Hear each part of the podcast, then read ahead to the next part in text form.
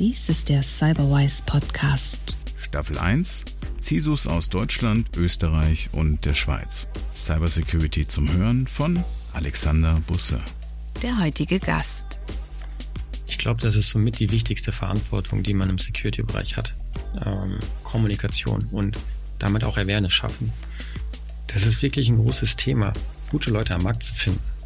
Ich habe da auch erst vor kurzem mit meinen Gründern gesprochen, was ist eigentlich eine faire Bezahlung für ein Teammitglied in diesem Bereich? Ich sag mal, um nur einen Vergleich zu ziehen, im Marketing kannst du in der ersten Minute produktiv sein, indem du Werbespots kreierst oder Facebook-Einträge. Aber bis du bei Security wirklich jemand bist, der einen Mehrwert im, im, Team darstellt, das dauert. Also ein Jahr wäre schon wenig, wäre schon wirklich sehr schnell. Da muss man Vorerfahrung haben.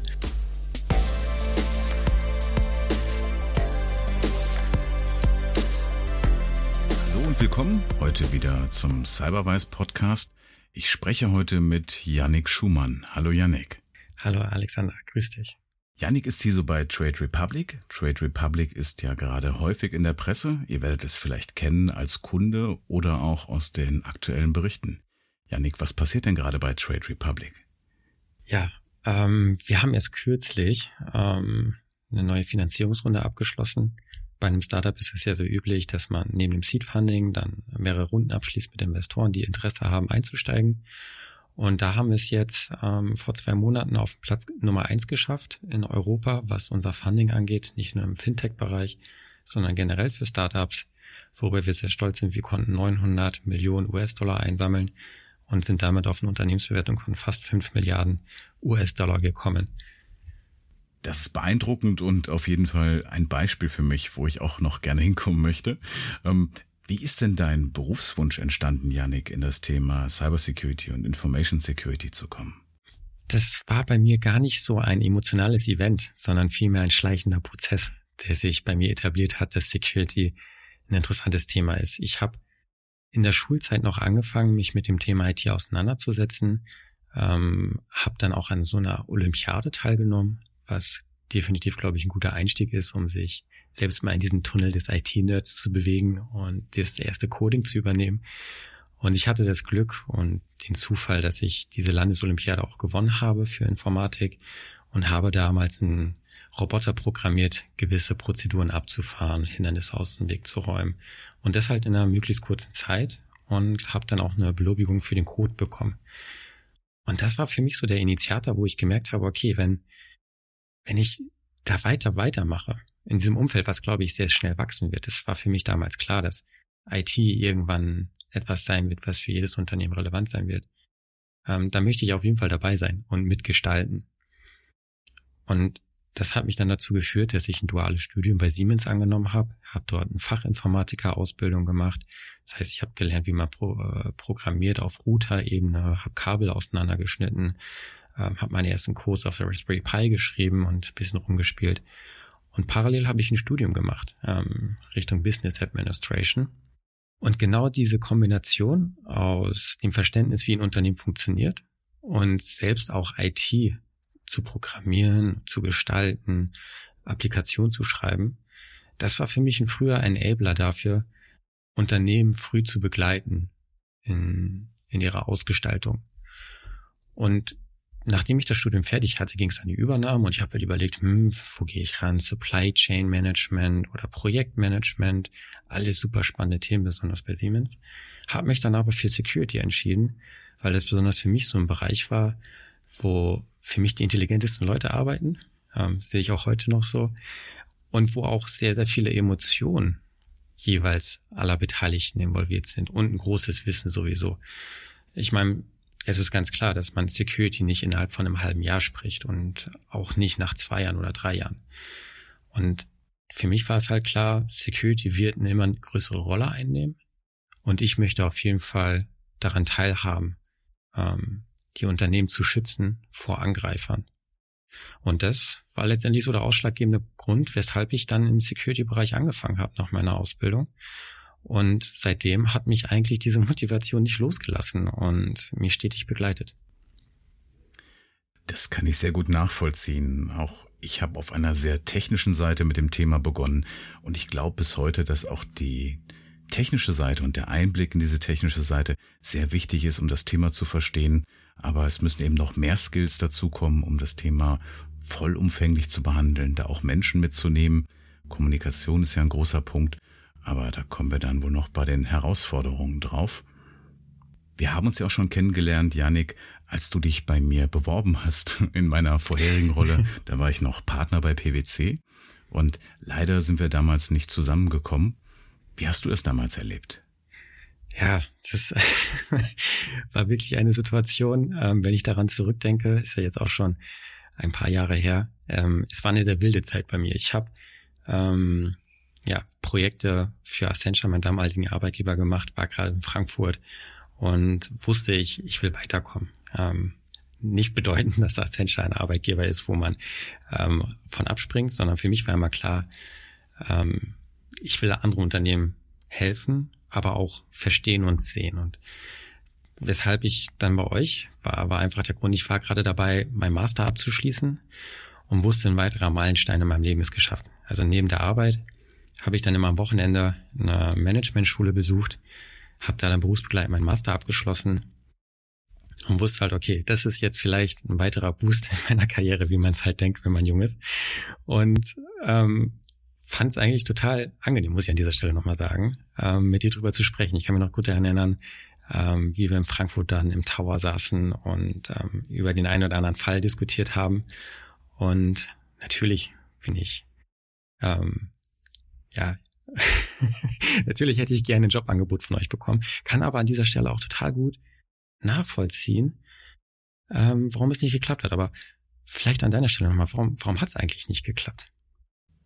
Ich fand dich auch sehr sympathisch und ich fand, dass du viel Energie und viel Wille in diesem Thema mitbringst.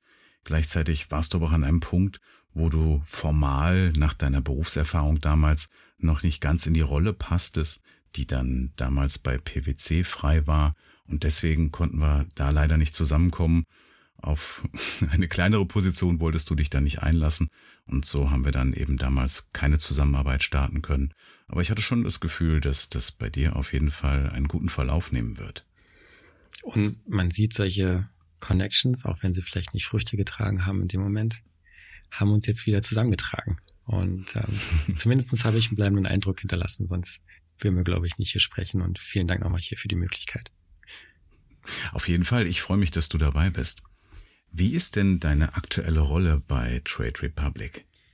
Ich, ich hätte nie gedacht, dass die so anspruchsvoll sein kann. Also ich bin nicht als CISO gestartet bei Trade Republic. Ähm, ich wurde über LinkedIn angeschrieben und ähm, Thomas Pischke, einer der Gründer, hat mich gefragt, ob ich nicht IT-Compliance für die machen möchte. Ähm, ich natürlich erstmal, hm, okay, Security, IT-Compliance ist jetzt nicht so ein hundertprozentiges Matching, aber ich habe es mir mal angehört und da ist mir eigentlich relativ schnell bewusst geworden, dass die Jungs da was richtig Tolles aufgebaut haben. Ähm, das ist jetzt ungefähr eineinhalb Jahre her, dass wir gesprochen haben. Ähm, natürlich noch nicht so bekannt wie vielleicht heute. Und ich hatte die App selbst schon benutzt und, und war eigentlich ein Fan von, von dem gesamten Konzept, den sie da aufgebaut haben. Und während wir gesprochen haben, ist mir schnell bewusst geworden, dass eigentlich Compliance für die auch Security bedeutet. Weil die haben einfach zwei Jahre gebraucht, bis die App am Markt war, um diese Banklizenz zu bekommen, die, glaube ich, auch für Trade Republic einzigartig ist in diesem Umfeld. Ähm, aber darauf können wir später noch sprechen. Und diese Banklizenz bedeutet halt, wir wollen die unbedingt auch behalten. Wenn wir einmal diese Hürde geschafft haben, die zu erhalten, dann soll die auch da mhm. bleiben. Und deswegen war eigentlich Compliance der Dreh- und Angelpunkt aller Anstrengungen, ähm, ähm, um sich zu schützen vor nicht der Regulierung, sondern eben eines möglichen Schadens. Und genau in diesem Umfeld bin ich dann reingepurzelt. Die haben also jemanden gebraucht, der es schafft, ähm, die Prozesse sich anzuschauen, zu sagen, das passt, das passt nicht, die Dokumentation darüber ähm, und die Organisation von dem Level, wo wir damals waren, von ungefähr 40 Mitarbeitern, zu begleiten für das Wachstum, was man geplant hat. Dass das Wachstum jetzt ein ganz anderes geworden ist, als wie es in dem Businessplan damals drin stand, das hat uns alle sprachlos gemacht. Ähm, man freut sich natürlich, wenn es schneller wächst als geplant. Aber das, und das beantwortet vielleicht deine Frage jetzt, welche Aufgaben ich da jetzt gerade habe, ist ähm, besonders dieses Team aufzubauen, ähm, das Unternehmen oder die Fähigkeiten, die wir im Unternehmen haben, um Angriffe abzuwehren, aber auch aufzuspüren, die aufzubauen. Und das muss man sich überlegen, für ein Unternehmen, was jetzt mittlerweile 5 Milliarden US-Dollar wert ist, also eigentlich in den DAX 40 fast mit drin ist, und aber auf der anderen Seite erst vor zwei Jahren an den Markt gekommen ist. Und genau in diesem Spannungsfeld bewegen sich sehr, sehr viele Entscheidungen, die wir gerade treffen. Sehr viele Aufgaben ähm, resultieren daraus, dass wir eine Bank sind, ähm, damit Compliance-Anforderungen erfüllen müssen, aber natürlich auch erfüllen wollen, weil ganz klar, die, die, die BaFin würde jetzt keine Anforderungen definieren, die jetzt am realen Leben vorbeigeschossen sind.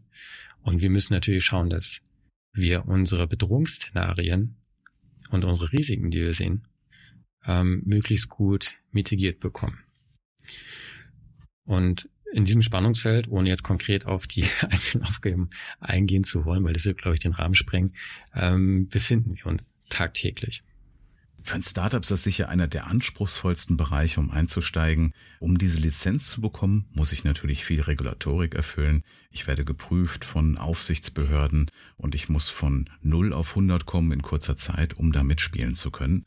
Und das ist natürlich eine riesige mhm. Einstiegshürde. Auf der anderen Seite aber auch ein Markt, in dem natürlich, wie man jetzt sieht bei eurer Bewertung, eben auch für so ein Startup viel zu holen ist im Gegensatz zu anderen Themen vielleicht. Das ist genau der Punkt der 100% zutrifft. Wir haben relativ viele Unternehmen, die jetzt gerade aus dem Boden ähm, kommen und die sich diesem Potenzial der alteingesessenen Banken und dessen Kunden ähm, bewusst sind, dass da gewisse Abläufe, Prozesse schneller und effizienter zu gestalten sind. Mit zum einen günstigeren ähm, Prozessschritten, aber halt auch für den Kunden angenehmer.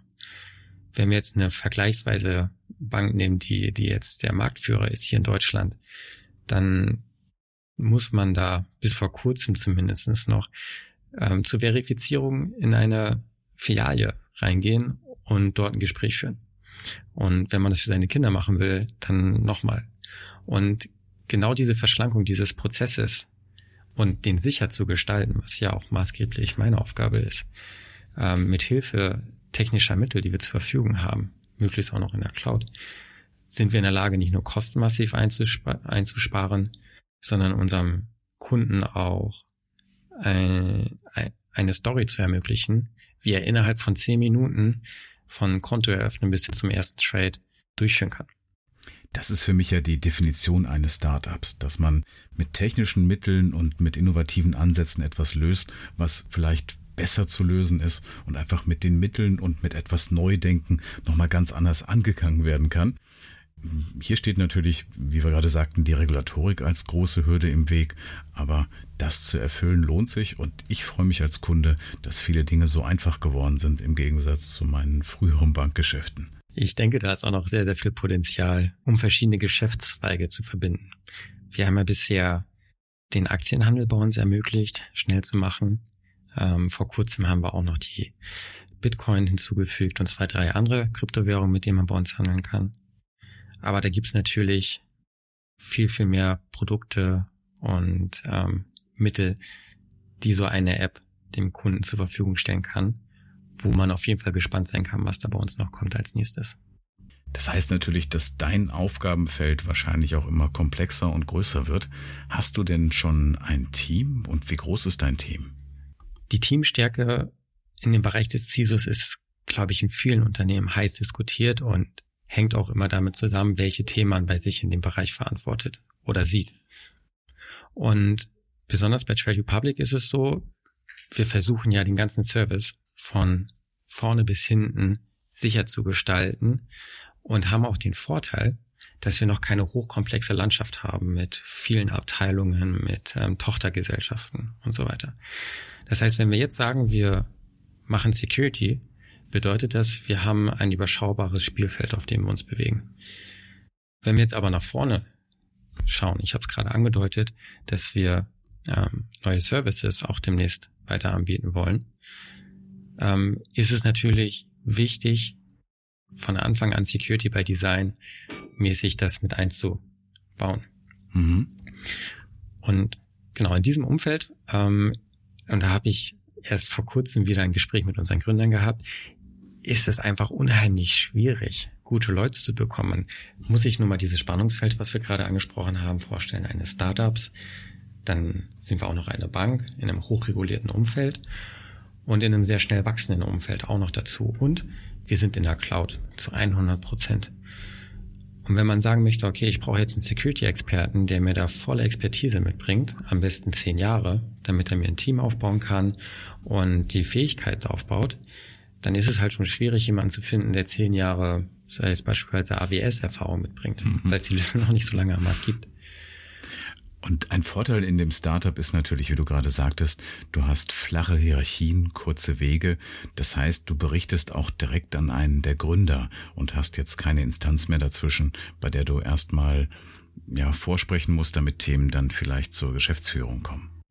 Genau, das ist ein sehr wichtiger Punkt, der, der generell die Entscheidungsfindung, glaube ich, ganz gut umschreibt. Es ist keine Entscheidung, die von mir alleine getragen oder gefällt wird, sondern vielmehr ist es eine Kollaboration aus den verschiedensten Stakeholdern im Unternehmen. Und was mir besonders wichtig ist, ich bin da alle im Team ein, bin sehr transparent darüber, wo die Agenda hingehen wird in den nächsten Monaten und Jahren und bitte halt eben auch um den Input der verschiedenen Stakeholder, sei es jetzt zum Beispiel die Gründer, die immer noch sehr technisch versiert sind und auf einem sehr hohen Niveau mitsprechen können im Security-Bereich. Und da haben wir auf jeden Fall viele Situationen, die wir als Team gemeinsam bewältigen und zu einer Entscheidung kommen, wo sehr viele verschiedene Parteien mit verschiedensten Erfahrungen am Tisch kommen und somit, würde ich mal sagen, eine sehr qualitative Entscheidung herbeigeführt werden kann. Die Aufgabe eines CESOs sehe ich hier auch neben dem technischen Verständnis auch vor allem in der Kommunikation und auch darin, Leute mitnehmen zu können aus ganz anderen Bereichen und ihnen zu erklären, warum Security wichtig ist und warum man sich dem Thema widmen muss also die eine Seite ist das technische Verständnis, die andere Seite ist für mich aber auch ganz klar ein guter Kommunikator, der Personen einbindet, für das Thema begeistern kann und dann auch komplexe Zusammenhänge einfach und verständlich jemandem erklären kann, der nicht in dieser Branche unterwegs ist. Ich glaube, das ist somit die wichtigste Verantwortung, die man im Security-Bereich hat. Ähm, Kommunikation und damit auch Awareness schaffen. Und Awareness muss maßgeschneidert sein. Das, das ist unheimlich wichtig. Ich muss eine andere Sprache sprechen mit dem Customer Support, wenn ich die trainiere, als jemanden, der im Engineering-Bereich sitzt oder vielleicht im Marketing oder nachher im C-Level-Bereich. Aber alle müssen adressiert werden, regelmäßig adressiert werden. Vor allem neue Mitarbeiter müssen geonboardet werden und müssen auf Mindestmaß von ähm, Sicherheitsniveau und Denken eingeführt werden. Und da ist eben Kommunikation und eine Kultur in dem Unternehmen, die eine gewisse Sicherheitskultur ist, unheimlich wichtig. Wir hatten zum Beispiel jetzt im Februar eine ähm, Phishing-Kampagne gefahren, wo wir mit einem externen Dienstleister zusammen verschiedene Szenarien uns ausgedacht haben und unterschiedliche Stakeholder im Unternehmen damit adressiert haben.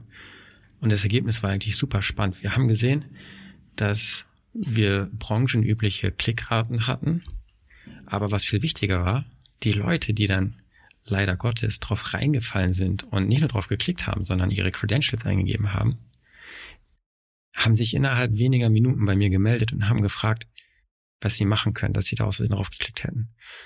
Und ich denke, genau das ist die Kultur, die man im Unternehmen braucht. Nicht eine ähm, verurteilende oder beurteilende Situation zu schaffen, wo man zur Rechenschaft gezogen wird für seine Fehler, sondern dass die Situation gelobt wird, dass sich der Mitarbeiter sofort an mich gewandt hat oder halt an die nötige Stelle im Unternehmen, um diese Situation zu beheben. Weil Fehler können jederzeit passieren, aber wie man damit umgeht, das ist der entscheidende Faktor. Und dadurch, dass sie sich sofort an mich gewandt haben, war nur für fünf Minuten das Passwort exposed zu einem potenziellen Hacker. Ich konnte dem Mitarbeiter anweisen, dass er das Passwort ändern muss und dementsprechend war die Situation gelöst. Das finde ich sehr, sehr wichtig. Also für eine Fehlerkultur zu sorgen, in der sich niemand schämt zu sagen, dass er vielleicht einen Fehler gemacht hat. Und in dem Fall kann man ja nicht mal von einem Fehler sprechen. Die Phishing-Mails werden so raffiniert und die Angreifer werden natürlich immer besser. Und letztendlich ist es ein Problem, das wir technisch nicht lösen können, noch nicht lösen können. Und deswegen wird immer wieder ein Angreifer damit auch durchkommen. Und dann den Mitarbeitenden zu sagen, meldet euch, sorgt dafür, dass wir helfen können, dass nicht weiter oder nicht mehr passiert. Das ist der richtige Schritt, um ein Unternehmen sicherer zu machen. Ich habe auch von Fällen gehört, wo Unternehmen zum Beispiel Abmahnungen an Mitarbeiter herausgegeben haben, weil ein Phishing-Vorfall auf ihrem Rechner einen Schaden im Unternehmen verursacht hat. Aber wenn ich das tue, wird natürlich jeder versuchen zu vertuschen, was passiert ist und damit werde ich definitiv keine weitere Sicherheit erreichen. Komplett richtig, genau. Also was wir brauchen ist eine Fehlerkultur, eine offene Kultur, eine transparente Kultur im Unternehmen, wo jeder für sich ein gewisser Security Ambassador ist, weil er alleine entscheidet tagtäglich, ob er eben eine E-Mail gründlich liest und darauf achtet, was da drin steht oder nicht. Oder ob er zum Beispiel Passwörter weitergibt oder, oder, oder. Da gibt es ja sehr viele Szenarien, die von einem Mitarbeiter ausgehen. Und da ist, glaube ich, auch wichtig zu verstehen, dass eben 92 Prozent, sowas zumindest 2019, aller erfolgreiche Security Breaches oder Security Breaches generell durch den Mitarbeiter verursacht wurden. Sei es jetzt zum Beispiel ein Data Leakage ähm, oder Access Rights Conflicts oder eben auch Phishing-E-Mails, die beantwortet oder interagiert oder darauf geklickt wurde. Und wenn ich eben meine Mitarbeiter zu so einer Kultur verhelfe, dass die offen damit umgehen, ähm, was Fehler angeht, dann habe ich meine Front sehr, sehr stark aufgestellt. Es gibt ja diesen klassischen Vergleich der Security-Kette, ähm, wo jedes Glied irgendwo eine Komponente der Security darstellt. Wir können unsere Server härten, wir können unsere Prozesse gut aufbauen, wir können compliant sein, wir können Dokumente schaffen. Aber am Ende des Tages ist nach wie vor der Mensch die schwächste Bindekette in dieser oder das schwächste Bindeglied in dieser Kette. Und genau das Bewusstsein darüber ist, glaube ich, das Thema Kommunikation einer der wichtigsten Punkte, die wir adressieren müssen im Unternehmen.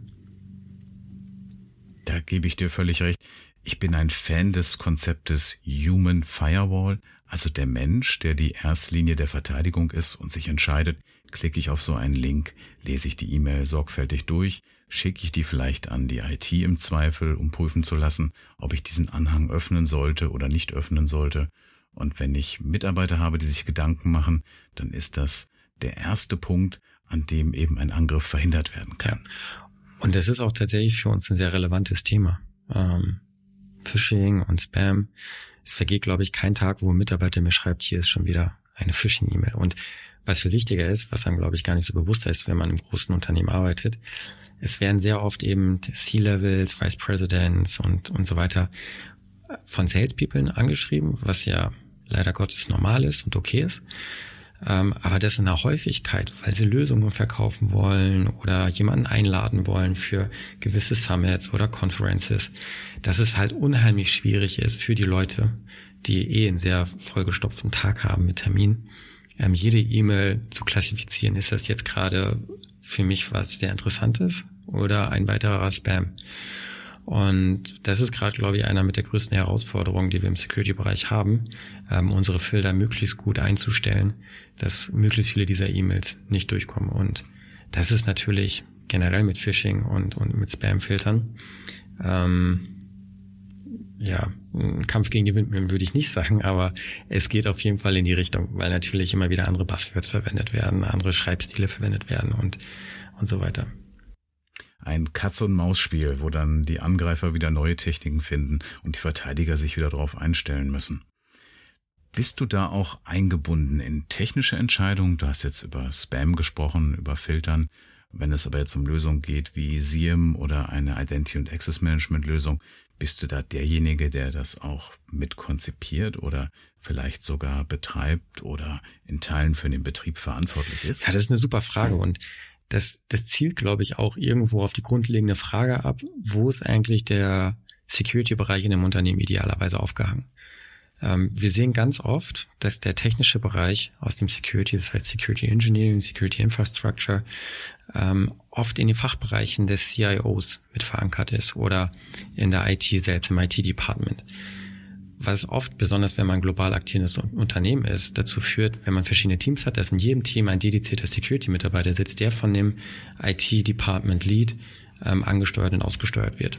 Was ähm, ein Rückgewinn von Effizienz bedeutet. Also es ist nicht wirklich effizient, ähm, Leute in den einzelnen Teams sitzen zu haben, die A für, eine, für sich selbst und für das Team eine Entscheidung hervorbringen müssen und aber eventuell auch gar keine Lessons learned im Austausch haben.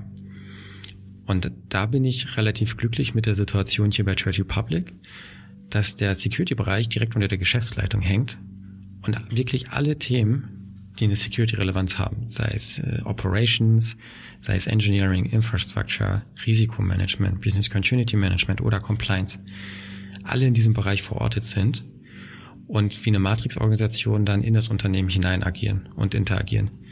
Mhm.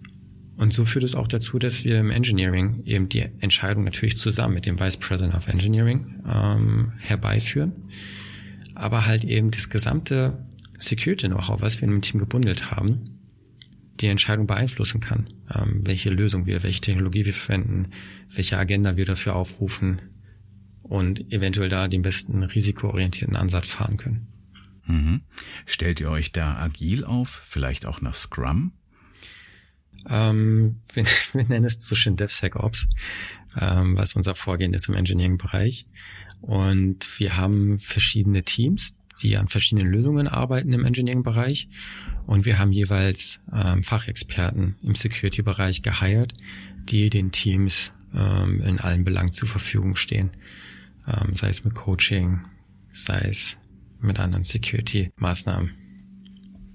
Die direkte Einbindung finde ich sehr wichtig, dass man nicht eine Abteilung hat, die sich allein mit Security beschäftigt, eine andere, die die Entwicklung macht. Und dann hat man immer wieder das Problem, wie stimmt man sich ab, an welcher Phase steigt man mit ein? Und dann ist etwas vielleicht schon weit fortgeschritten und aus Security-Sicht sollte man etwas anders machen, die Termine drücken und dann ist man vielleicht bereit zu sagen, wir machen jetzt einen Workaround. Deswegen ist ja gerade dieses Einbinden von Security ganz von Anfang an sehr, sehr wichtig. Und in diesen Prozess zu integrieren mit den Leuten, die daran arbeiten, statt hinterher jemanden dort anzusetzen, zu sagen, ich schaue mir jetzt mal an, was ihr gemacht habt und ähm, dann wird man ja auch nicht gerne eingebunden und auch nicht so wahrgenommen, als ob man jemand ist, der hilft, sondern eher als jemand, der kontrolliert und Dinge verhindert. Ja, das ist generell ein sehr spannendes Thema, was, glaube ich, in jedem Unternehmen zu Kontroversen ähm, führt. Wir haben auf der einen Seite Entscheidungen, die ganz klar vom Security abgesegnet werden müssen. Und es gibt Entscheidungen, da ist es sinnvoll, Security einzubinden. Und jetzt liegt es an den einzelnen Kollegen im Unternehmen, der ja meistens nicht aus dem Security-Bereich kommt, sondern aus einer operativen Tätigkeit, zu entscheiden, wann und wie Security eingebunden wird. Wenn wir jetzt also ähm, uns ein Engineering-Beispiel nehmen, ne, wir, wir führen ein neues Projekt auf, um ein neues Feature zu entwickeln, ähm, ist natürlich die Frage, wann wird Security eingebunden, wenn wir jetzt nicht einen dedizierten Security-Kollegen ähm, an unserer Seite sitzen haben. Oder das Business Development ähm, entwickelt eine neue Strategie, wie wir vielleicht einen neuen Markt erobern können. Und da kommt wieder das Thema Kultur zum Tragen. Wann ist der Kollege denn überhaupt befähigt zu sagen, das ist jetzt eine Entscheidung, die muss auf jeden Fall über den Tisch von Security laufen. Und da hat man ja mit sehr vielen Vorurteilen der Leute zu tun. Ja, wenn ich jetzt jemanden klassischen aus dem Business Development nehme, die kennen ja bestenfalls Security, weil sie vielleicht damit selbst Kontakt hatten mit einem gehackten Gmail-Account oder mit einem gehackten E-Mail-Account. Und da muss man von Anfang an die Awareness sehr hoch ansetzen und sagen, hey, Security ist eben nicht nur A, B, C, sondern es ist halt allumfänglich in vielen Bereichen verankert. Und selbst wenn ihr noch nicht genau wisst, wo die Reise hinführt, mit eurer Idee und eventuell das gar nicht umgesetzt wird. Lasst uns nicht an der Entscheidung teilhaben, aber informiert uns darüber, welche Ideen ihr habt. Pflegt den offenen Austausch mit uns, habt keine Angst davor, dass wir euch Projekte stoppen oder harte Requirements rein sondern versteht uns als Business Enabler. Jemanden, der, wenn er früh eingebunden ist, euch von Anfang an helfen kann, die Lösung so aufzubauen, dass es konform ist, ohne dass ihr extra Schleifen drehen könnt. Das ist am Ende des Tages sogar schneller ist mit uns als ohne uns. Und ich denke, dass mit den Gründern und mit dem technischen Verständnis, das die Gründer haben, Security auch einen ganz großen Stellenwert bei euch hat, auch von der Geschäftsführung gesteuert. Ist das auch bei den Mitarbeitern so angekommen, auch bei denen, die jetzt vielleicht weniger technisch unterwegs sind? Also binden die dich, euch gerne ein und fragen nach eurem Rat? Ja, das ist natürlich mit dem zunehmenden Wachstum, wo wir uns gerade sind, von ursprünglich 50 Mitarbeitern, wo man sich wirklich noch kannte tagtäglich, hin zu jetzt ja knapp 600 Mitarbeitern, alle im Homeoffice. Viele davon habe ich noch nicht gesehen, außer in Onboarding Week. Ähm, unheimlich schwierig, denen ein gewisses Verständnis von Security mit auf den Weg zu geben und zu sagen, wir spielen uns jetzt gerade nicht auf, aber wir sind tatsächlich in manchen Bereichen sehr wichtig und elementar. Ähm, da kann man, glaube ich, als jemanden, der Security in meinem Unternehmen betreibt, einfach den offenen Austausch versuchen anzustreben und zu suchen, zumindestens mit jedem, ich sag mal, Business Unit Lead, der halt dafür verantwortlich ist, dass die Teams ähm, Security auf dem Schirm haben und Security auch früh einbinden. Ob man jeden Mitarbeiter abholen kann, dediziert, ist, glaube ich, fraglich. Da sprichst du aber auch einen interessanten Punkt an, Homeoffice. Wir haben ja noch die Covid-Situation. Ist Homeoffice etwas, was aus Security-Sicht auch dauerhaft zu bewältigen ist? Oder wäre es nach deiner Meinung besser, wenn man wieder im Büro wäre, um bestimmte Risiken auszuschließen? Security sollte als Business Enabler verstanden werden. Und wenn ein Mitarbeiter möchte, dass er von zu Hause aus arbeiten kann, dann sollte nicht nur das Unternehmen das ermöglichen, sondern eben auch Security dafür Sorge tragen, dass alle damit einhergehenden Risiken und Bedrohungsszenarien bedacht sind und dementsprechend auch behandelt sind. Tatsächlich ist es einer der häufigsten Fragen, die ich in meinen Bewerbungsgesprächen höre von nicht nur jungen Leuten, sondern mittlerweile auch Leute, die 10, 20, 30 Jahre Berufserfahrung mitbekommen, dass es eben für sie ein Lebensmehrwert ist, den sie für sich entdeckt haben, im Speckgürtel von beispielsweise Berlin zu leben und nicht jeden Tag reinfahren zu müssen, sondern aus dem Homeoffice zu arbeiten. Aber es kommt irgendwo ein gewisser Teil nicht drum herum, auch wieder ins Office reinzukommen. So ist es bei uns zum Beispiel, dass ich schon sage, dass man zehn Prozent seiner Arbeitszeit im Office verbringen sollte. Ob man das jetzt in einer Woche am Stück macht oder aber eben ähm, einmal die Woche dafür reinkommt, ist unabhängig, aber diese Zeit ist super wichtig, um sich persönlich kennenzulernen, um sich auch einfach mal mit einer Tasse Kaffee zusammen auszutauschen über Sachen, die man vielleicht so nicht hat. Oder halt eben auch mal festzustellen, dass der Kollege vom Bildschirm doch 1,80 ist und nicht 1,90 oder ganz anders untenrum aussieht, als man sich den vorgestellt hat. Ja, ich finde auch den Mix sehr gut und ich finde gut, dass man die Entscheidung selbst treffen kann, ob ich jetzt ins Büro fahre oder ob ich von zu Hause aus arbeite. Ich glaube, dass es auch auf dem Arbeitsmarkt für viele Personen Möglichkeiten erschließt, die für Unternehmen einfach sehr wichtig sind, die aber in so einer normalen Situation, fünf Tage die Woche im Büro zu sein, einfach nicht arbeiten könnten, aus welchen Gründen und Verpflichtungen auch immer. Ich denke, Homeoffice ist von der Sicherheitssituation her zu bewältigen und es bringt einen großen Mehrwert für Unternehmen. Aber ich freue mich auch, wenn ich die Möglichkeit habe, Menschen wieder physisch zu treffen, real, sich einmal in die Augen gesehen zu haben, dann fällt auch die Kommunikation über eine Videokonferenz viel leichter. Auf jeden Fall. Ich denke mal auch, dass viele Sachen konnten wir ersetzen, sehr effizient ersetzen durch Homeoffice. Da muss man sich nicht jeden Tag im Büro sehen. Und es hat, glaube ich, auch für das Office-Management Vorteile, ähm, die Situation. Aber genau wie du ansprichst, es gibt einfach manche Sachen, die funktionieren am besten im Büro. Ein ISMS Informationssicherheitsmanagementsystem ist ja eine Grundlage für das Thema Security, mit dem ich eben meinen Sicherheitsprozess managen kann. Bist du dort eingebunden und, und bist du verantwortlich für dieses ISMS oder wie ist da deine Aufgabe? Ja, die ISO 27001 definiert ja hauptsächlich das ISMS und mit den dazugehörigen 114 Controls, die man damit erfüllen kann, sind, glaube ich, für ein Unternehmen wie ein, ich würde nicht sagen eine Mindestanforderung, aber so ein gewisser Deckschirm, dass man ja besonders bei KMU, glaube ich, sagen kann oder bei B2B, wir haben eine gewisse Security in-house, zumindest dokumentiert. Und das ist auch der wichtigste Aspekt dabei, den man, glaube ich, bei einem ISMS zu sehen hat wenn ich jetzt zu meinem Dienstleister hingehe und nach Zertifikaten frage, ist, glaube ich, die ISO 27001 ein Einstiegszertifikat, was mir ermöglicht zu verstehen, okay, die haben zumindestens die entsprechenden Verantwortlichkeiten im Unternehmen definiert, die haben entsprechende Dokumente vorhanden. Aber wie letztendlich Security gelebt wird, welche Kultur wir haben, welche Lösungen im Einsatz sind, wie gut diese gepflegt werden, das ist daraus nicht erkennbar. Weshalb in unserem Unternehmen bei Trade Republic, wo ich natürlich für das ISMS zuständig bin, die 114 Controls auch Anwendung finden, aber auch weitere Standards. Das heißt, der BSD-Grundschutz, natürlich, weil wir eine Bank sind, sehr, sehr stark die MA-Risk und BAIT.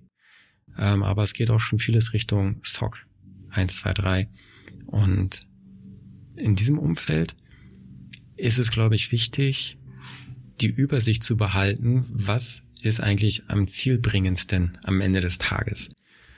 Und da kommt man nicht drum herum, beim Risikomanagement anzufangen und sich zu überlegen, welchen Bedrohungen, welchen Risiken als Unternehmen bin ich denn ausgesetzt. Und darauf aufbauend macht es definitiv Sinn, auf allen möglichen Dimensionen, sei es jetzt äh, prozessualer Sicht, technischer Sicht, organisatorischer Sicht, entsprechende Maßnahmen zu treffen. Und dieses ISMS ist, glaube ich, ein gutes Grundgerüst, aber nicht ausreichend, um zu sagen, ich bin zum Beispiel vor Ransomware gefeilt. Ja, da kann ich dir nur absolut recht geben. Ein ISMS sollte nicht so sehr aus dem Standard alleine gesteuert werden, sondern ich muss natürlich meine Risiken kennen, dazu mein entsprechendes Modell mit Kontrollen, mit Maßnahmen vorlegen und das auch regelmäßig betreiben. Aber der Grund, warum ich das mache, sind ja die Risiken. Und die Risiken sollte ich kennen und denen sollte ich angemessen begegnen, anstatt nur zu sagen, ich habe 114 Controls, ich überlege mir für jede eine Maßnahme. Die Frage ist ja immer, ist das dem Risiko, das ich habe, angemessen oder muss ich mehr tun, weil ich vielleicht ein anderes Bedrohungspotenzial durch Angreifer habe? Genau. Und da ist auch wirklich viel, viel Arbeit drin ist, lässt sich immer so leicht über die Lippen sagen, wir haben einen risikoorientierten Ansatz. Aber eine richtig gute Risikoanalyse durchzuführen, sich zu überlegen, welche Bedrohungsszenarien habe ich denn auf zum Beispiel der Anwendungsebene, habe ich auf der Infrastrukturebene, habe ich auf der Aufbau- oder Ablauforganisatorischen Ebene oder bei neuen Services, die ich ausführe oder auch, was ein wichtiger Punkt ist, in der Cloud generell oder Partnerschaften, Interfaces. Also man hat ja so, so viele Dimensionen, die man in der Risikoanalyse betrachten kann, dass wenn man einfach sagt, ich mache das, ist es, glaube ich, äh, ein sehr großes Thema. Man muss sich das auf jeden Fall abschichten. Wir sehen ja auch, dass es dort immer wieder Veränderungen gibt. Nehmen wir das Thema Supply Chain. SolarWinds war etwas, was Anfang des Jahres sehr populär war. Das heißt, über einen Provider handle ich mir Sicherheitsprobleme ein, weil der Mailware an mich verteilt. Das war etwas, was natürlich immer auf dem Radar war, aber nachdem es jetzt in so einem Umfang passiert ist, ist das Risiko natürlich viel mehr gestiegen. Ich muss mir Gedanken machen, was kann ich tun, um mir sicher zu sein, was mein Provider mir dort liefert, wie kann ich mir vielleicht auch durch Dritte bestätigen lassen, dass das, was ich dort bekomme, für mich keine Sicherheitsprobleme bereitet. Also viele Dimensionen und viele Veränderungen, was ja überhaupt das Thema Cybersecurity ist. Der Angreifer sucht sich immer wieder eine Möglichkeit und der Verteidiger muss sich darauf einstellen und dafür sorgen, dass der Angreifer keinen Erfolg hat. Ja, das ist halt als ein Unternehmen, was Endkundenkontakt hat, man also quasi am Ende der Supply Chain sitzt. Ein wirklich schwieriges Thema, das Partnermanagement. Zu beurteilen ist der Partner, der ja freien Zugang zu vielen Daten von mir hat, was ich brauche, was er braucht, um die Dienstleistung zu erbringen. Wie sicher sind eigentlich diese Partner? Und da lassen sich die Partner natürlich teilweise auch ungern bis ins kleinste Detail auf die Finger schauen. Dafür hat man ja auch gar nicht die Zeit. Das heißt, man muss da irgendwie einen Ansatz finden, der ihnen ermöglicht, zu beurteilen, das ist alles recht gut, sag ich mal, auf einer Business-Ebene transvertiert. Und ich denke mal, da, da muss man auch diese Kultur ein Stück weit weitertragen, die man im Unternehmen aufbaut auf die Partner heraus. Wenn man da Audits durchführt, einmal im Jahr, oder ähm, Stammtische, sag ich mal auf gut Deutsch, einbürgert, dann ist das ein guter Zweck zum Mittel, aber hat mir ja noch nicht zum Beispiel gesagt, welche konkreten ähm, Systeme eventuell gefährdet sind. Wenn ich mir jetzt anschaue, Trade Republic alleine als junges Startup hat ja schon mehr als 15 große Partner, die wir angebunden haben. Und diese alle zu auditieren und zu managen, das ist auch etwas, wo die BaFin gesagt hat, hey, da müsst ihr generell mal einen richtig großen Fokus drauf legen.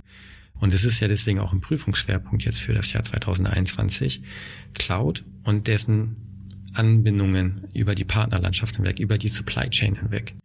Und ich glaube, da werden wir besonders in diesem und im nächsten Jahr sehr, sehr viele Veränderungen sehen, wie wir unser Partnermanagement bisher durchgeführt haben und auf jeden Fall eine neue Detailtiefe erreichen. Ja, es ist so ein Wesenszug des Menschen, dass man Fremden grundsätzlich glaubt, dass sie Dinge gut tun. Getreu dem Motto, der Prophet zählt nichts im eigenen Land, aber wenn es denn über einen Dritten kommt, dann vermutet man, dass der eine hohe Kompetenz in dem Thema hat. Aber man weiß es natürlich erst, wenn man sich das anschaut und wenn man überlegt, wo sind die eigenen Risiken, welche Prozesse habe ich ausgelagert und was bedeutet das für mich, wenn da etwas schief läuft. Und wie kann ich mir von diesem Externen dann eben zeigen lassen, dass er diese Dinge in meinem Sinne tut, mit meinem Sicherheitsniveau und ich dann eben am Ende als der, der am Ende der Kette steht, nicht von solchen Sicherheitsvorfällen oder Problemen getroffen werde. Genau, das ist ein super wichtiger Punkt, den mein Mentor versucht hat, mir beizubringen und ich so ein bisschen auch adaptiert habe. Wem vertraue ich? Und eigentlich ist auch eher die Frage, habe ich ein gewisses Vertrauen von Anfang an? Und mein Mentor war die Auffassung immer, Vertrauen muss man sich erarbeiten. Was natürlich bei einer Geschäftsbeziehung oder generell unter Freunden immer zu dem Zwiespalt führt, dass eine gewisse Missgunst von Anfang an in diese Beziehung mit drin liegt. Das heißt, man ist natürlich wohlwollend gestimmt, man ist an einer guten Partnerschaft interessiert. Man kommt aber nicht drum herum, sehr kritische Fragen zu stellen, besonders im Bereich Security.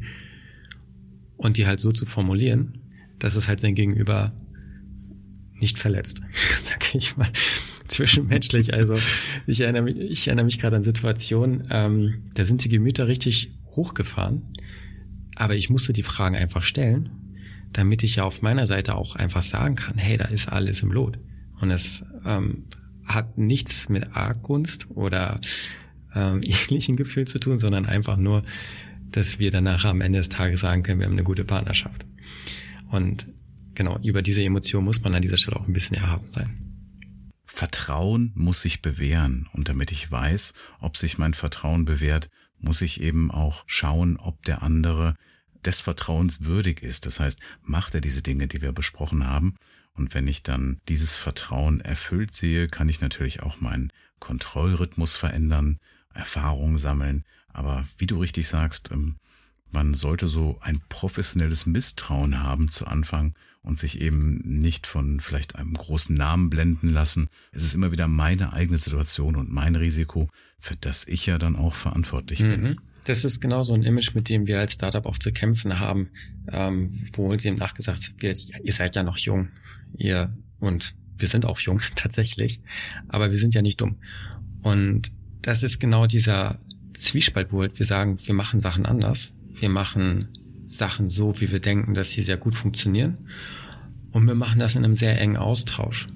Also wir haben halt eben nicht diese großen Strukturen, diese großen ähm, Trennwände zwischen verschiedenen Abteilungen, sind sehr schnell, wir sind sehr agil und sind auch in der Lage, Findings, die wir zum Beispiel aus einem Pentest kriegen, aus einem, aus einem Audit oder so, sei es ein schwerwiegendes oder ein leichtes, aber vielleicht eins mit hohem Risiko, innerhalb von einem Tag abzustellen. Wo wir andere Banken sehen, die uns Berichte vorlegen, dass die halt einen Jahresplan auflegen. Zwei Jahresplan, bis ein schwerwiegendes Finding abgearbeitet wurde. Und das ist halt etwas, wo wir komplett anders arbeiten und auch arbeiten wollen. Das ist ja der Vorteil schlanker Architekturen und schlanker Wege, dass man eben diese Dinge anders machen kann. Ich habe viel im Bankenbereich gearbeitet, eben auch diese Themen gesehen und da ist ein Start-up wirklich auf der leichteren Seite, weil natürlich die Infrastruktur nicht groß und unübersichtlich ist. Die Anzahl der Personen, die ich einbinde, ist kleiner. Und das macht ja auch den Reiz und die Geschwindigkeit aus. Genau, ich denke mal, ein wesentlicher Faktor unserer Geschwindigkeit ist, dass wir eine sehr überschaubare Komplexität haben von unserer Systemlandschaft. Wir sind zu 100 Prozent in der Cloud, in einer Cloud. Und das ermöglicht uns halt auch, viel Security by Design zu leben. Wir müssen beispielsweise für Data Loss Prevention, DLP, ähm, nicht mehrere Technologien im Haus haben, sondern können teilweise sogar das auf Anwendungsebene für unsere Applikation, die wir hosten, sogar selbst programmieren und in den Code direkt mit aufnehmen. Mhm.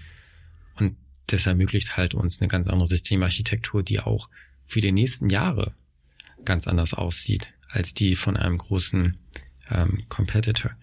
Und das ist auch unser Anspruch am täglichen Arbeiten und wie wir Entscheidungen fällen, dass wir eben versuchen, uns selbst obsolet zu machen bei jeder Entscheidung, die wir treffen, dass wir sagen, wir machen es jetzt einmal so, dass wir es hoffentlich nie wieder anfassen müssen. Fingers crossed. Weil letztendlich weiß man es nie, ob, ob man nochmal nacharbeiten muss.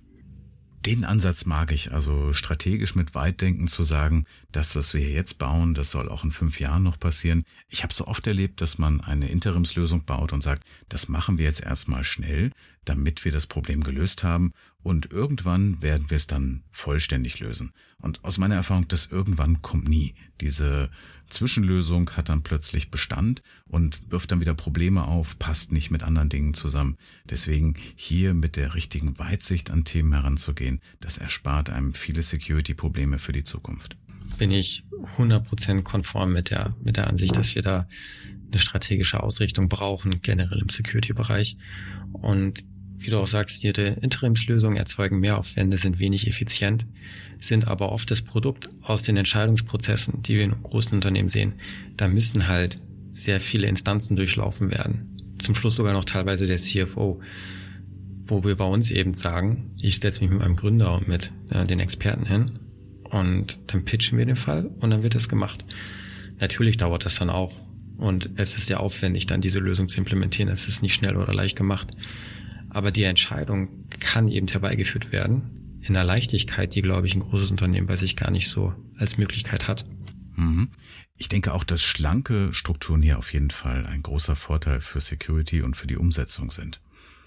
Wenn wir jetzt bei dem Thema Bedrohung sind, was denkst du, ist so die größte Bedrohung, die wir momentan haben in der Branche und allgemein aus einer Security-Sicht? Mhm. Es ist das, was wir schon eingangs kurz andiskutiert haben einer der größten Faktoren ist auf jeden Fall Phishing für uns als Unternehmen, als, als Startup, als Unternehmen, was people-based ist. Ähm, das ist auf jeden Fall wahrscheinlich anders zu einer BMW oder andere IoT-Dienstleister oder ähm, Pharmaindustrien. Aber bei uns ist es einer der größten Einfallstoren, die wir haben. Besonders weil wir auch sehr viele junge Leute haben, und ich fand zum Beispiel auch die Konferenz vom BSD letztes Jahr sehr, sehr spannend, wo gezeigt wurde in einer Fallstudie, dass über verschiedene Unternehmen hinweg erhoben wurde, wo man sehen konnte, dass die Altersgruppe, die am meisten gefährdet ist, auf Phishing-E-Mail auf den Link zu klicken, sind die 25 bis 35-Jährigen. Und das ist genau das Alter, in dem wir uns hier bei unseren Mitarbeitern häufigst bewegen das ist ja entgegen der Erwartung, die man haben würde bei den Digital Natives oder fast Digital Natives. Wahrscheinlich ist da das Vertrauen schon so hoch in die Technik und in die Umsetzung, dass wenn man auf so einen Link klickt, wahrscheinlich nicht so viel passieren kann, während die Älteren, die jetzt schon länger in diesem Thema unterwegs sind, vielleicht immer noch ein Misstrauen mit. Auf jeden Fall ein sehr interessanter Gedanke. Ich habe mir noch gar nicht so viele Gedanken darüber gemacht. Und das ist auf jeden Fall mal eine Idee, die man weiter diskutieren kann. E-Mail und Phishing ist für die meisten Unternehmen das größte Einfallstor und auch die größte Bedrohung. Also da ist, denke ich, die Meinung bei fast allen, dass E-Mail und Phishing-Angriffe etwas sind, was man am schwierigsten eben bekämpfen kann und wo man viel Aufwand braucht. Und das ist einfach auch technisch nicht zu lösen, derzeit noch nicht, dass ich mir sicher sein kann, was ist der Anhang, ähm, wird er vielleicht, auch wenn ich jetzt bestimmte Maßnahmen betreibe und jetzt teste, wo führt dieser Link hin, wird er nicht in einer Stunde woanders hinführen. Also es gibt so viele Unwägbarkeiten in diesem Thema, dass es, glaube ich, für alle die derzeit größte Herausforderung ist. Ja, ich bin auf jeden Fall gespannt, wie sich dieses Themenfeld weiterentwickeln wird. Wir haben schon in den letzten Jahren die klügsten Köpfe daran in den verschiedensten Unternehmen, die versuchen, die besten Spamfilter zu entwickeln. Aber es führt, glaube ich, nicht drum herum, ähm, die Mitarbeiter da abzuholen und zu schulen. Wer sind denn nach deiner Erkenntnis die Hacker, die euch angreifen? Sind das staatliche Hacker? Es gibt da ja diverse Länder, die so etwas auch ganz offen oder mehr oder weniger offen tun oder auch ihre Hacker dann unterstützen und nicht ausliefern? Oder sind das eher kriminelle Vereinigungen oder wirklich die Einzelperson mit technischem Wissen, die versucht, so etwas zu tun. Es ist auf jeden Fall, was wir bisher gesehen haben, alles vertreten, was du gerade erwähnt hast. Ähm, was uns vielleicht am meisten rumtreibt, sind die Angreifer, die vielleicht eher auf der Geldseite des Lebens sind. Und es werden immer mehr, weil einfach immer mehr Geld in diesem Bereich reinfließt, sei es durch Ransomware, die bezahlt wird, oder einfach verschiedene Angriffsszenarien, die immer attraktiver und leichter zu gestalten sind. oft braucht es ja eben gar nicht mehr diese ganz hohe Fachexpertise, sondern ich muss nur ein Experte sein in einem Teilgebiet, kann mir die Expertise von anderen Teilgebieten dazu kaufen, eventuell, wenn ich die richtigen Connections habe und bin dann in der Lage, eine sehr effiziente Attacke auszuführen und die dann auch noch mit einer Ransom zu gestalten.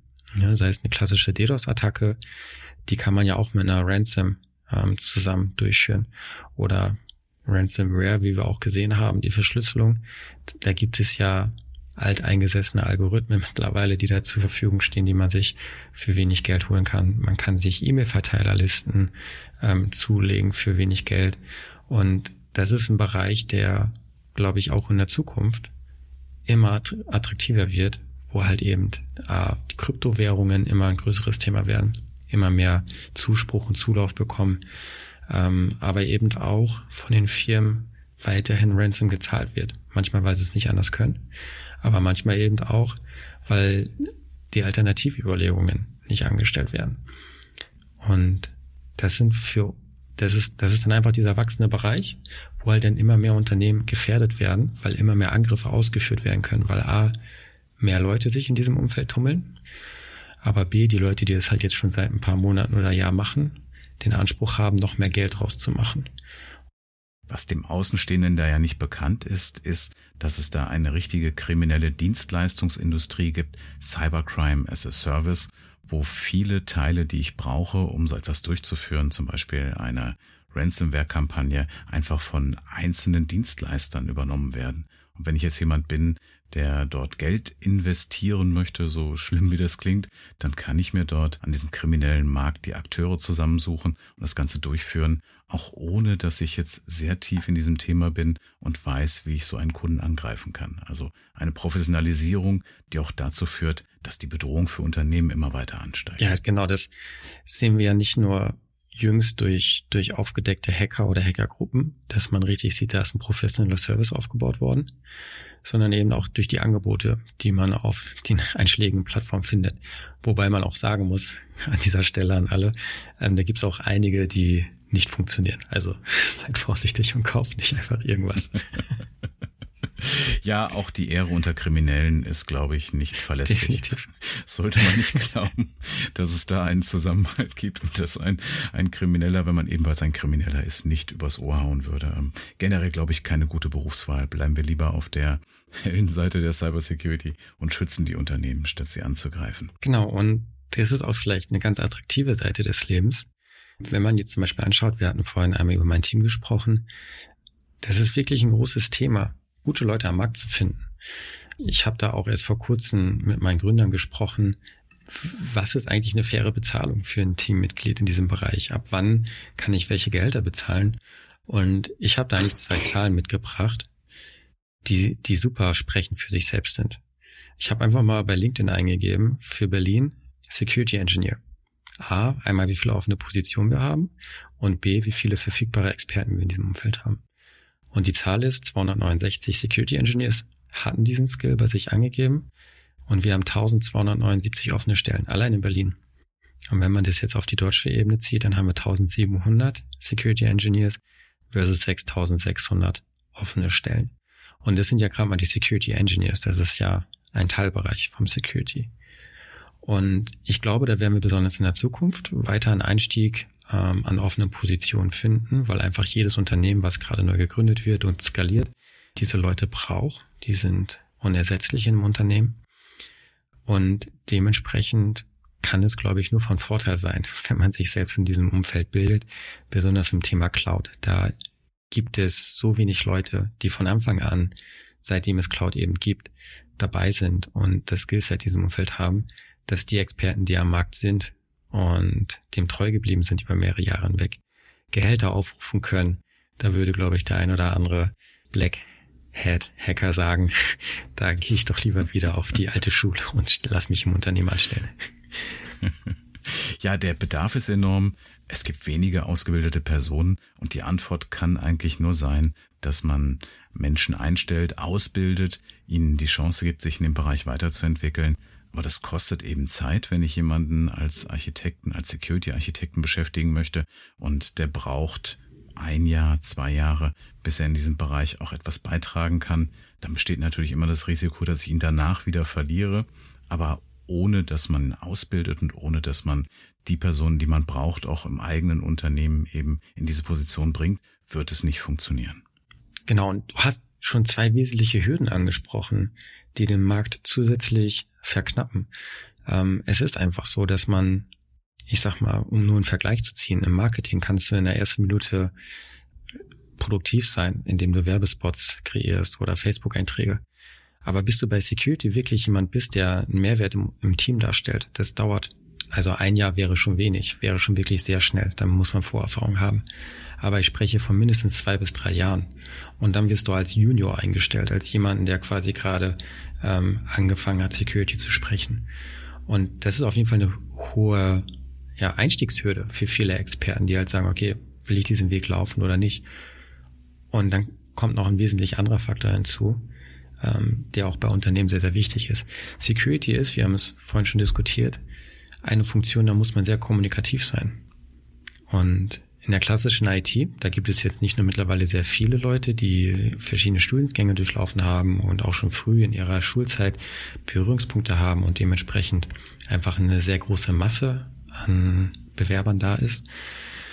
Ähm, aber du kannst halt auch teilweise auf Social Skills oder kommunikative Skills teilweise verzichten, wenn du weißt, der ist ein Vollexperte in dem einen oder anderen Bereich. Das geht im Security-Bereich wenig.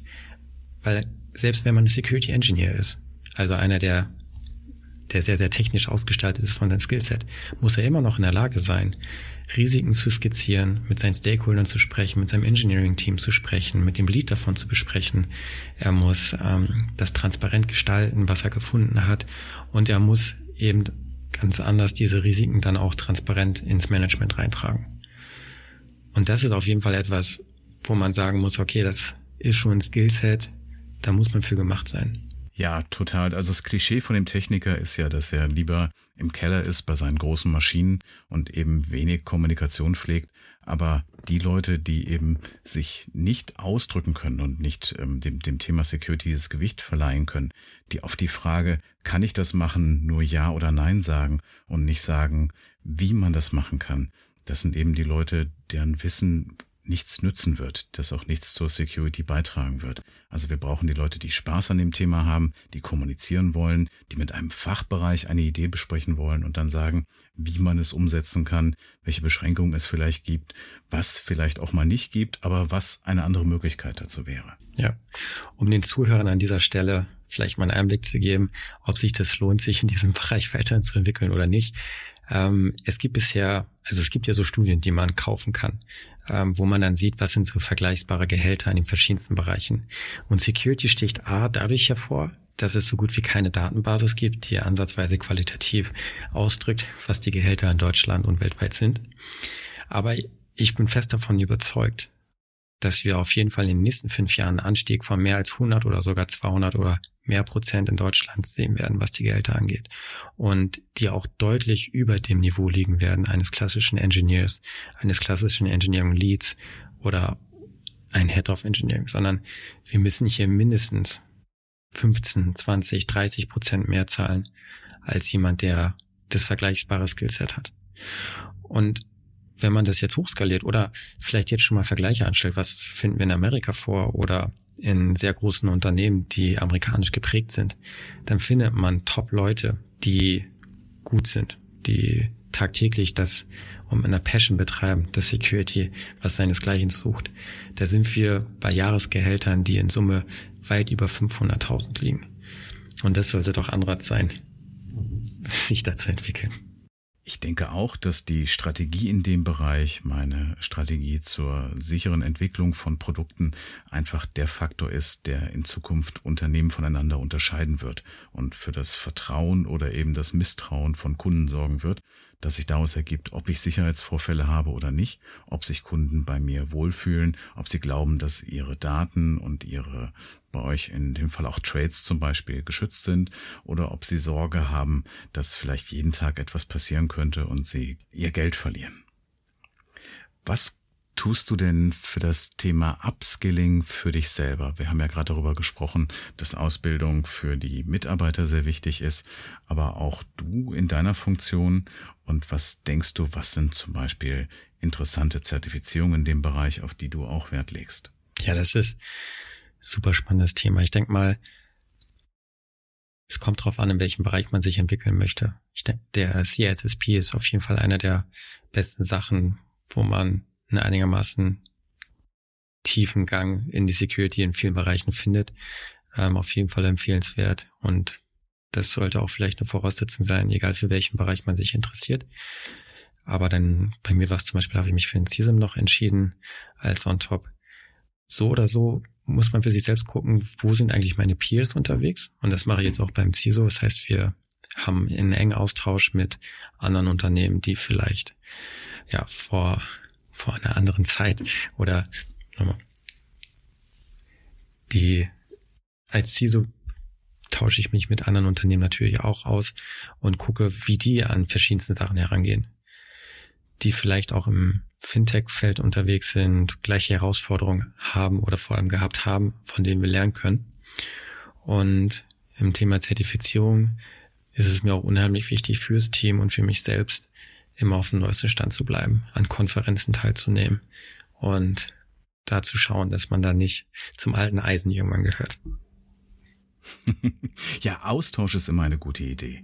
Und wenn wir jetzt an die letzte Zeit denken, da war das ja eher schwieriger und hat vielleicht nur noch online stattgefunden. Aber ich hoffe, dass auch wieder die Zeit kommt, wo man auf Konferenzen sein kann, Menschen kennenlernen kann und dann auch wieder mehr Kontakt und mehr Wissen auch von anderen bekommen kann und einfach solche das, mir fällt gerade kein besseres Wort dafür ein als diese Best Practices. Also wie lösen andere Probleme ist immer ein guter Startpunkt, um sich selbst Gedanken zu machen, wie man es vielleicht selbst tun könnte. Ja, das ist tatsächlich ein Thema, was ich in meiner Masterarbeit beleuchtet habe. Die Entscheidungstheorie. Und die Kernmessage, die man vielleicht daraus mitnehmen kann, ist, dass man als Individueller niemals, vielleicht durch Zufall oder durch Glück, zur richtigen Entscheidung kommt. Aber je mehr Leute und vor allem je mehr Leute aus verschiedensten Bereichen am Tisch sitzen bei der Entscheidungsfindung, ist die Wahrscheinlichkeit umso höher, dass man zur besten Entscheidung findet. Ich finde da mal ein sehr plakatives Beispiel ist eine Schätzung, ähm, wie viele Nudeln in so einem Glas drin sind, was man dann vor sich hingestellt bekommt. Ich sage jetzt mal, da sind 800 drin und wenn du halt die Leute fragst, bekommst du sehr unterschiedliche Antworten, aber die befinden sich dann nachher irgendwann in der gaußschen Verteilung, so dass du irgendwann sagen kannst, wenn ich alle Stimmen zusammenzähle, komme ich zu einem relativ genauen Ergebnis. Und ich denke, das ist auch besonders für Security wichtig. Also viele Menschen haben zusammen gute Ideen. Genau. Das entspricht auch meiner Erfahrung, dass man da nicht immer in der eigenen Suppe kochen sollte, sondern sich auch mit anderen austauscht. Wenn wir jetzt mal an die Zukunft denken, an die Zukunft der Cybersecurity und der Bedrohung, was glaubst du, wie wird sich die Bedrohungslage zukünftig entwickeln? Ja, ich glaube, unser Job wird nicht leichter werden in der Zukunft. Ganz im Gegenteil, dadurch, dass immer mehr Gelder und vor allem Know-how in diesem Bereich der Hacker vorhanden ist, wird sich da auf jeden Fall das Spannungsfeld immer weiter entwickeln. Ich habe immer diese plakative Zahl vor Augen, die aus einer Studie herausgeputzelt ist 2019, die er von ähm, Jahr zu Jahr damals analysiert hat, wie viele Security Breaches ähm, stattgefunden haben, was alleine vom Jahr 2018 auf 2019 ein Wachstum um 79 Prozent. Und das kann man ja skalieren auf die nächsten kommenden Jahre und war auch in der Vergangenheit schon ähnlich großes Wachstum. Aber genau das ist das, wo Unternehmen sich immer mehr in einer Bedrohungssituation wiedersehen, wo sie dazu gezwungen sind, sich mehr Gedanken zu machen. Und das führt auch in der Regel dazu, mehr Geld ausgeben zu müssen. Und diese Bedrohung zu adressieren, frühzeitig zu erkennen, ist, glaube ich, auch genauso ein wichtiges Bestandteil im Security-Bereich, als wie mit solchen dann Breaches umzugehen und vielleicht auch ein angenehmeres Thema als sich dann nachts um 12 Uhr damit rumschlagen zu müssen, wenn dann was passiert ist. Absolut. Machine Learning ist ja ein Thema, das vielfach diskutiert wird, das ja auch Erfolge in verschiedenen Bereichen hatte. Und wenn wir jetzt an das Thema denken, dass wir einen Mangel an Mitarbeitern haben, könnte Machine Learning natürlich auch dort helfen. Was ist deine Meinung? Wird Machine Learning uns in Zukunft helfen und die Bedrohungslage beeinflussen? Ich denke, Machine Learning kann uns in Teilbereichen weiterhelfen. Ich habe das zumindest in meinem Kopf immer so als Vergleich mit ähm, 3D-Drucker. Die sind super gut in manchen Teilbereichen, aber halt keine Pauschallösung für alles. Und genau in diesem Umfeld muss man sich halt dann auch sehr, sehr gut auskennen, damit man eben weiß, ob die Datenlage eine sehr gute ist, auf die man dann das Machine Learning anführt und eben ob der Outcome auch dementsprechend, was ich erwartet habe, beziehungsweise wo es einen Mehrwert für mich gibt. Ich habe es in meiner Frage schon so ein bisschen vorweggenommen, als ich sagte, wird Machine Learning die Bedrohungslage beeinflussen? Also ich glaube, dass vor allem die Attacker auch Machine Learning nutzen werden und dass es für die ein sehr hilfreiches Tool wird, herauszufinden, wie ich Unternehmen angreifen kann und was denn ein hilfreicher Weg ist und was weniger hilfreiche Wege sind, wenn ich solche Systeme trainiere und deswegen wird auch das wieder, glaube ich, einfach ein Wettrüsten werden, also ein Katz-und-Maus-Spiel. Die Angreifer werden Machine Learning verwenden, die Verteidiger müssen es verwenden. Ich glaube, dass es am Ende nicht unsere Sicherheit erhöhen wird, sondern dass es einfach etwas ist, was man tun muss, um Schritt zu halten mit den Angreifern. Ich hoffe, dass nicht zu viele Experten auf die böse Seite des Lebens wandern. Wo siehst du denn die Entwicklungsfelder für die Zukunft? Also wird uns die Cloud retten? Wenn wir alle in der Cloud sind, werden wir dann alle sicher sein? Oder was denkst du, wird uns in Zukunft erwarten? Die Cloud kann uns zum Teil retten. Sie bietet besonders junge Unternehmen wie zum Beispiel Trade Republic, die neu gegründet werden, eine super Infrastruktur, die kostengünstig skalierbar ist und die einfach von einem Riesenteam an Superexperten betrieben wird, wovon ich der Überzeugung bin, dass es mit den intelligentesten Menschen auf der Welt sind, die in diesen Unternehmen arbeiten und jahrelange Erfahrung und Expertise mitbringen. Und da ist auf jeden Fall Cloud eine deutlich sicherere Umgebung, als wenn ich es für Trade Republic selbst aufgebaut hätte. Ja, auch hier, glaube ich, greift wieder, dass wenn sich viele Menschen Gedanken um ein Thema machen, dabei auch eine gute Lösung herauskommt. Aber ich habe natürlich oder ich habe natürlich immer die Schnittstellen. Das heißt, ich muss mich ja mit dem Anbieter, der in der Cloud etwas bereitstellt, verbinden.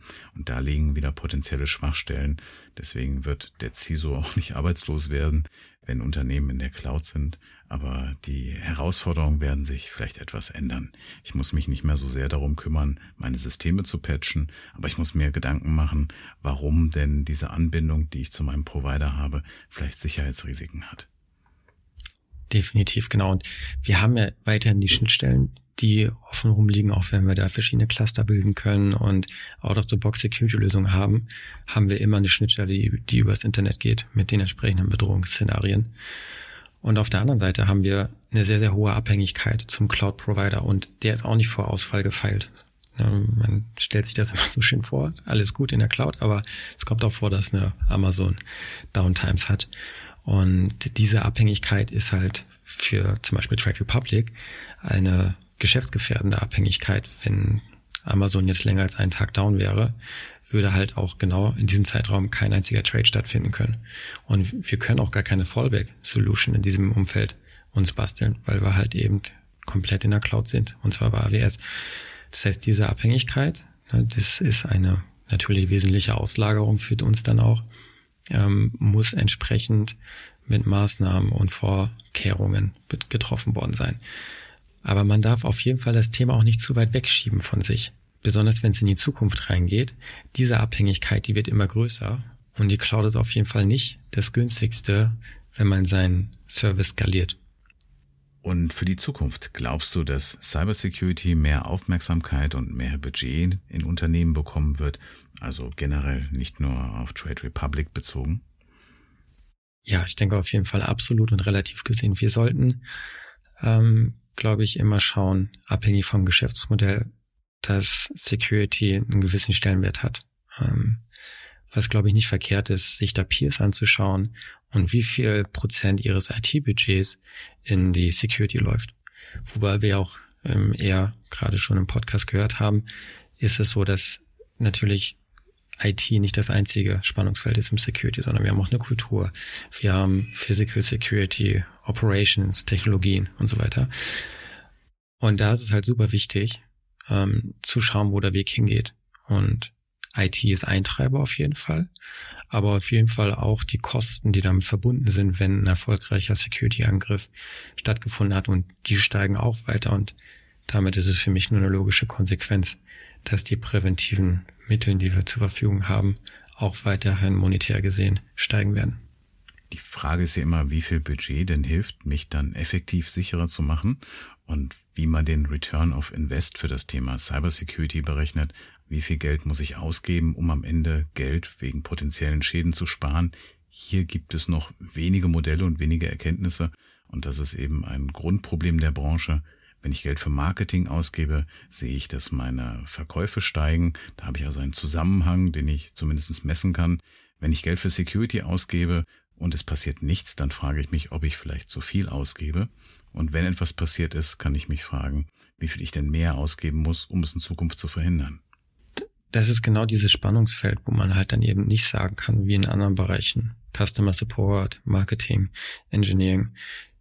Man hat dieses Budget und das haben Peers und das soll uns reichen.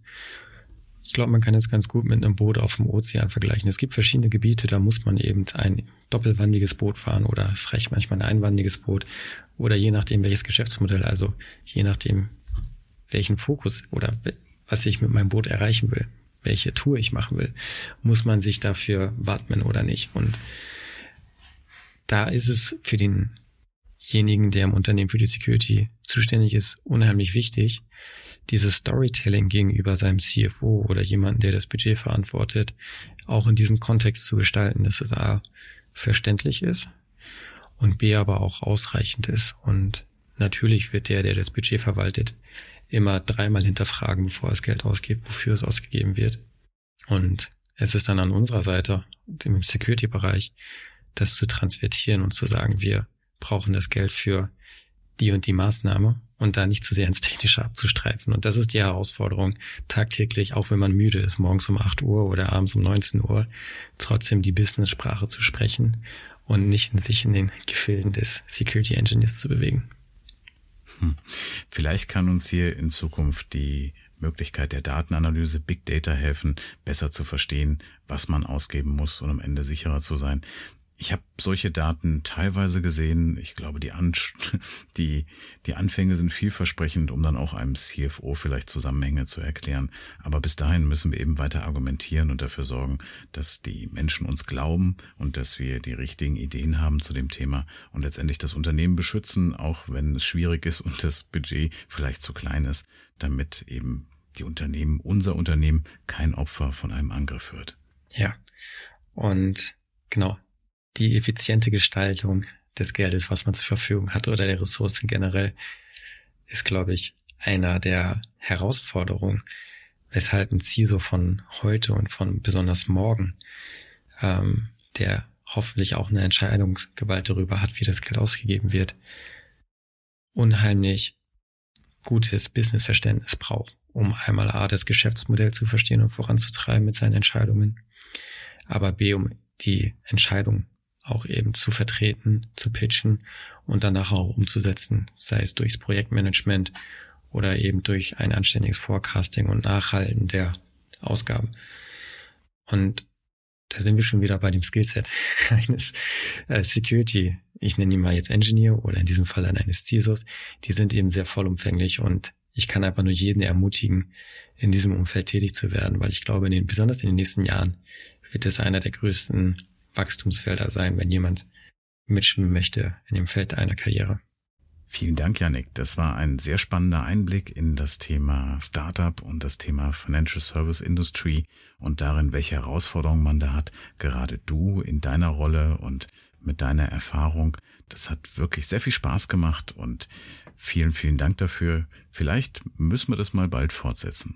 Ja, vielen lieben Dank, Alex. Ich habe mich auch sehr gefreut, heute mit dir sprechen zu dürfen. Ich hoffe, es waren ein paar schöne Insights für alle dabei und ich freue mich, wenn wir das Gespräch auch weiterführen. Prima, Dankeschön.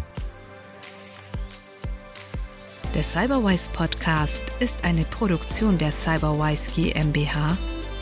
Redaktion Alexander Busse. Sprecherin Türkan Korkmaz.